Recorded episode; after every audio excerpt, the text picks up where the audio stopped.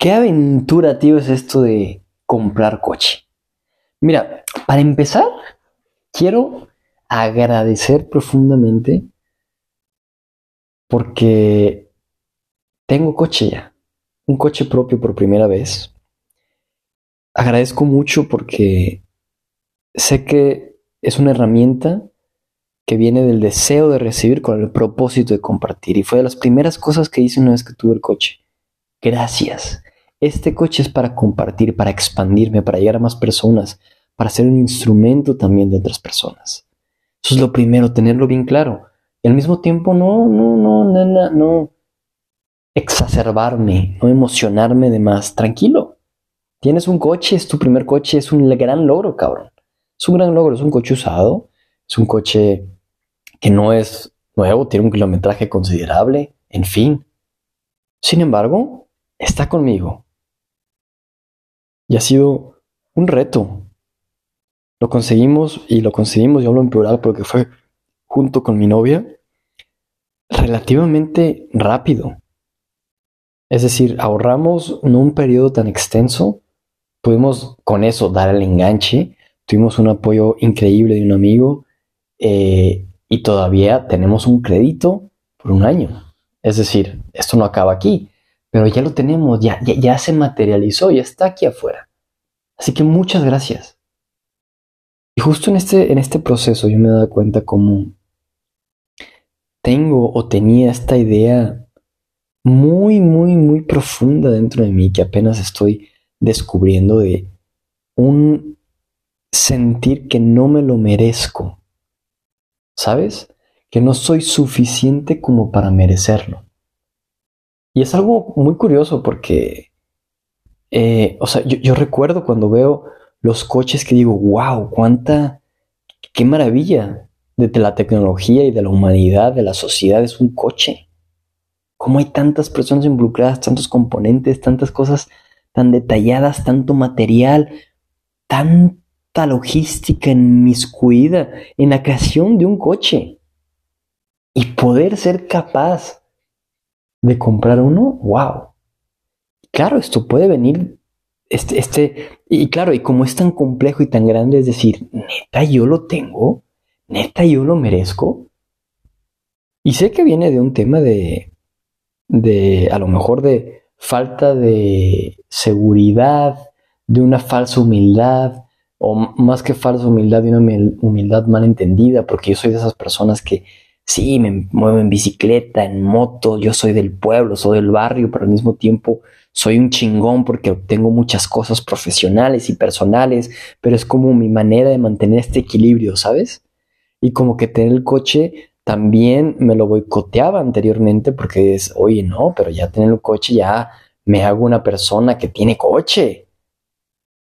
Tengo, y todo esto me di cuenta ayer en la playa ya con la camioneta digo, wow, qué interesante, qué interesante. Yo mismo me estoy boicoteando con esta persona, con esta forma de pensar.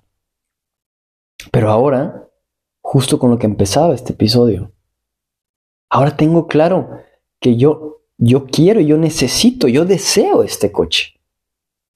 Porque tengo el propósito de compartir, de servir de mejor manera con este coche. Y este coche es la herramienta que me va a permitir llegar a más personas, llegar con más calidad, tener un impacto mucho más profundo. Y hoy se llama coche, después se llamará casa, después se llamará etc, etc, etc. Quiero, deseo, merezco bienes materiales.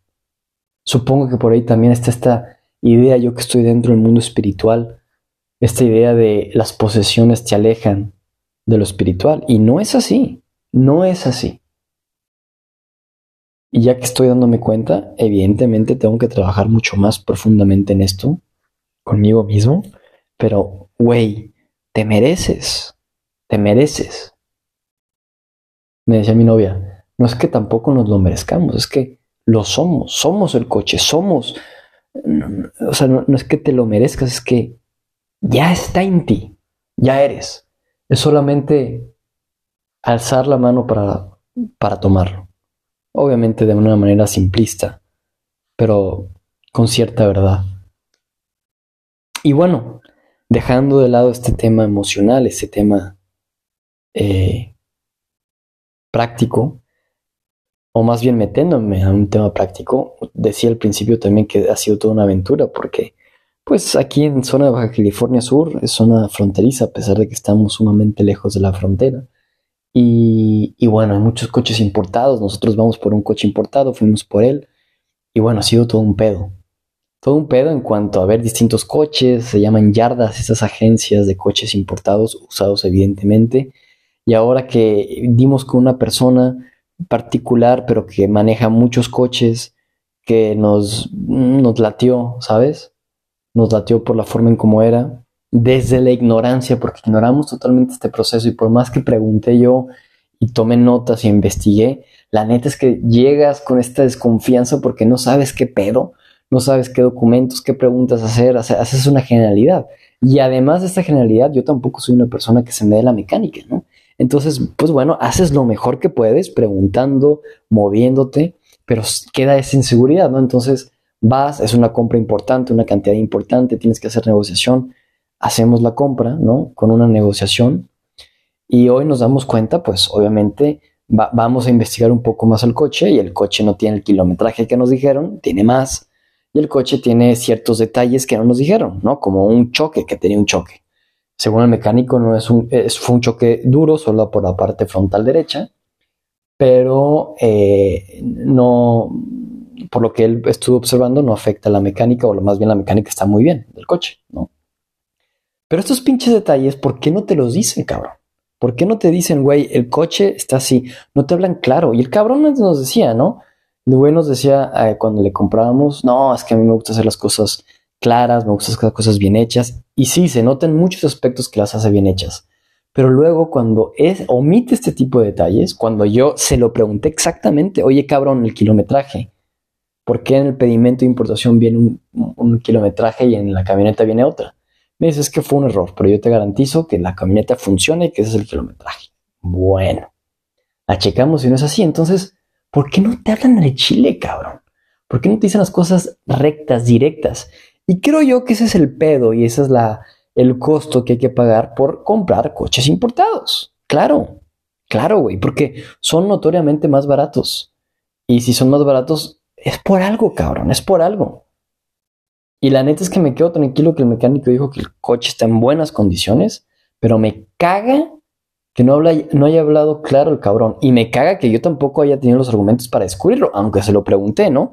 Pero al final la situación te lleva una, a una parte. Entonces no es que, eh, eh, o sea, obviamente tengo cierta corresponsabilidad yo, pero aquí es evidente que el otro cabrón no habló claro, ¿no? Y mañana le hablaré y le diré, güey, las cosas como son, la neta es que quiero saber la historia completa. están por decir también desde aduana unos contactos que por ahí conseguí un poco de cuál es la información que se tiene desde la aduana cuando se importó, porque según lo que me dijeron, ellos ya pueden saber si fue un coche que viene de pérdida total, si viene de, algún choque, cuántos kilómetros exactamente tiene, etc. Entonces mañana sabré mucho más información y con base en esa información tendré que hablar con el dueño. Y no voy a hablar desde una postura cagante, Voy a hablar con firmeza, con determinación, pero buscando soluciones. Ver qué es lo que más me conviene, evidentemente, a mí. Porque algo tiene que cambiar. Algo tiene que cambiar. El precio tiene que cambiar. La garantía tiene que cambiar de este coche. Tiene que ser menor el precio, mayor la garantía. Y la neta es que desde que sé esto, porque tenía una cierta resistencia al coche, no he celebrado todavía que es mío, porque de hecho todavía tengo que pagar otra parte Todavía yo sabía que tenía que checar el coche, entonces hablo como si fuera mío, aunque en realidad sé que no. E incluso cuando lo termine que pagar, no me voy a identificar con el coche. Será mi posesión momentánea hasta que deje de serlo, ¿no? Pero bueno, el punto es que em, no me he identificado totalmente con el coche para justamente dejar todos estos, estos cabos sueltos. Pero desde que sé este tema de que el coche en realidad tiene más kilometraje y que tiene un choque, neta ya lo quiero más al coche. Es como saber, ahora sí, cabrón, sabía que había algo oculto y ahora ya sé qué pedo, ¿no? Ahora ya sé qué pedo, ya sé, ya sé por dónde va, güey. Entonces ahora sí ya puedo hablarle al chile como sentía que no estábamos hablando con el vendedor. Y ahora sí las cosas claras. Yo haré mi negociación, el otro güey hará su negociación y al final, si tenemos que regresar el coche, regresaremos el coche, regresaré el dinero y a seguir buscando. A seguir buscando, cabrón. Si al final nos baja el precio, chingón. Si llegamos a un acuerdo, chingón. Si no, no perdemos los estribos. Somos unas personas civilizadas buscando soluciones con firmeza, con determinación. Y bueno, ya veremos qué pasa. Pero bueno, ha sido toda una aventura fabulosa, ¿no? Creo que sería bastante lamentable no sacar esos aprendizajes que estoy comentando aquí, desde la parte emocional, desde la parte práctica. Y bueno, era importante comentarlo, externarlo, sacarlo y veamos, let's see, qué pasa. What happens. Cambio y fuera.